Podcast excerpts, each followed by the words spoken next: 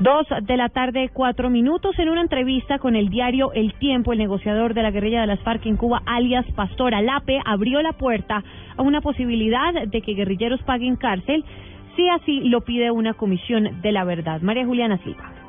En una entrevista concedida al diario El Tiempo, alias Pastor Alape, negociador de las FARC en la mesa de diálogo, dijo que no descartan la posibilidad de que miembros de las FARC paguen pena de reclusión si así lo pide una comisión de la verdad, y dijo que esta comisión es el primer escenario para avanzar en el punto relacionado con justicia. Alape enfatizó que están en busca de la reconciliación y para eso es necesario desnudarse con la verdad para evitar demandas ante la Corte Penal Internacional. Se refirió también al escalamiento del conflicto, aseguró textualmente, entre operación y operación, la guerra puede volverse insostenible, y advirtió que ante los operativos militares se darán respuestas. Agregó que la dinámica en la que está envuelto actualmente el conflicto lo están imponiendo las Fuerzas Armadas. María Juliana Silva, Blue Radio.